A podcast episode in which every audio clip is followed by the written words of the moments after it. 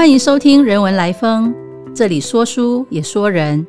我是中央研究院中国文哲研究所研究员范丽梅，今天要来跟大家分享，通过翻译还有语义，它能带给我们有关理解，还有有关和解的一些体悟。我们呢，生活在不同的地区、不同的社群，使用不同的语言，形成不同的文化。语言与语言之间。文化和文化之间都有各种各样相同相通的地方，当然，更多的是各种各样的差异，还有隔阂。所以，不同的语言、不同的文化，他们需要经过翻译沟通，才能相互理解。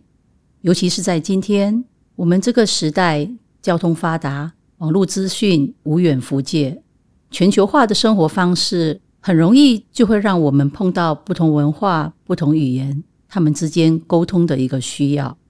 可想而知，翻译就几乎成了我们生活的日常。这一类翻译，不管它是在你一个人的脑袋里进行，还是通过一个脑袋传达到另外一个脑袋，它都会历经一个理解的过程。这个过程中，如果不准确、不适当的语言翻译，可想而知。它不仅会造成理解的困难，甚至会产生误解，在本来已经存在着差异、存在着隔阂的不同文化之间引起冲突。那么，我们要如何避免这些不准确、不适当的语言翻译呢？首先，有一个最基础的条件，就是我们必须认识到，我们并不都是美猴王，不是嘣的一声就从石头里跳出来的。每一个生命其实都有父母，都有祖先，都有它源远流长的文化传统。翻译呢，当然就离不开这些过往的点点滴滴。你对一个文化传统理解的越深，你的翻译也就越准确、越适当。那么，我们又是通过什么来理解文化传统呢？除了来自于父母、祖父母、曾祖父母的口说。更多的其实是我们祖先他们留存下来的文化遗产，这些绝大多数是使用文字加以记录的古代文献，当然也与我们有或近或远的时代隔阂。它同样需要通过今天的语言去进行翻译才能理解，而我们将这个古今翻译的过程呢，可以把它称作语义。你可以设想一下。翻译呢，是我们今天不同地区文化之间的一个沟通，而语义就是我们将地区整个空间的纵深旋转九十度，变成时间的延伸。既然不同地区的文化需要沟通翻译，当然不同时代的文化也同样需要沟通，需要语义。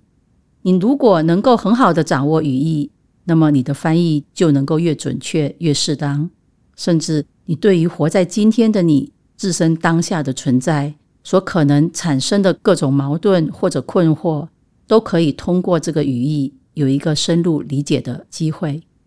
对于古今语义的掌握，它跟翻译一样，必须经过一个专业训练的过程。它会训练出一个语文学家去进行这个专门的工作。但是它跟翻译也有不同，最大的不同就是因为古人已经死了。他们留下的古代文献只是一个个印刷的文字，或是手写的文字，而语文学家就必须从文字开始，再到语言，再到文化，一个一个去进行专门的解读或是破译。就中国的文化而言，大量的这个古代文献，它包括了以印刷技术出版、历代相传的一些古书。或是考古挖掘出土用毛笔手写的一些简帛古书，语文学家所看到的都只是文字而已，尤其是出土文献还是古代手写的线条文字。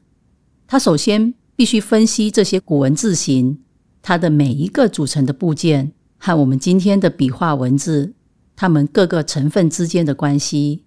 接下来。他还要再找寻这个部件、这个字形，它所记录的古代语音，通过语音确认它所代表的古代语言中的哪一个词汇，以及这个词汇它所涵盖的所有语义。但是具体的文本到底是哪一个语义呢？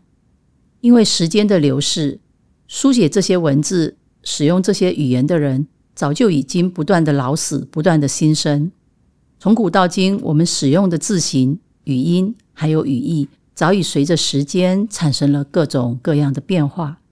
我们想要确认这些语义，还有一些更重要，也是最困难的工作，就是必须进入到这些文献书写的语境之中，去进行最后的确认，这样才能完成古今的语义。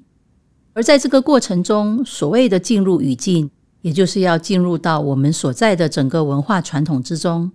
也就是说，我们必须通过文化传统去语义古代的文献。相对的，这个过程也让我们通过古代文献去理解了文化传统。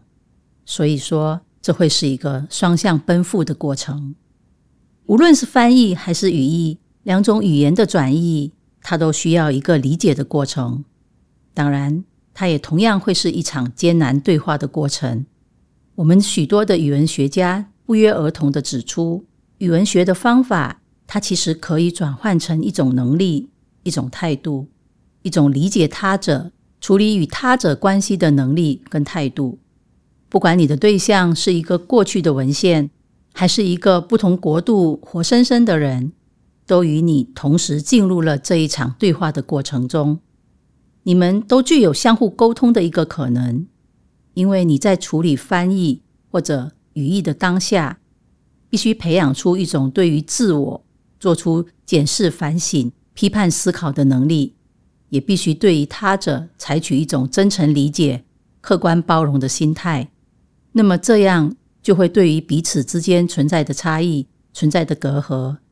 不同文化、不同时代之间所可能引起的误解、冲突、矛盾、困惑，会有更加深入的理解。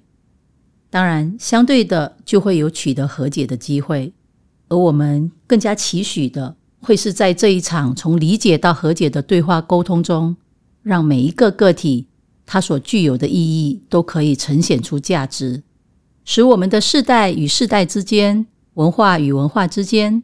他们能够在普世的关键意义与核心价值的建立上形成更多共识，或是创新的见解，进一步期待促使世界更加祥和，一起共同面对更多更大的人类的难题。好了，我今天的分享就到这里，谢谢您的收听。如果喜欢我们的分享，邀请您按下订阅支持。如果对节目内容有任何想法，欢迎。email 到听众信箱与我们交流，我们下次见。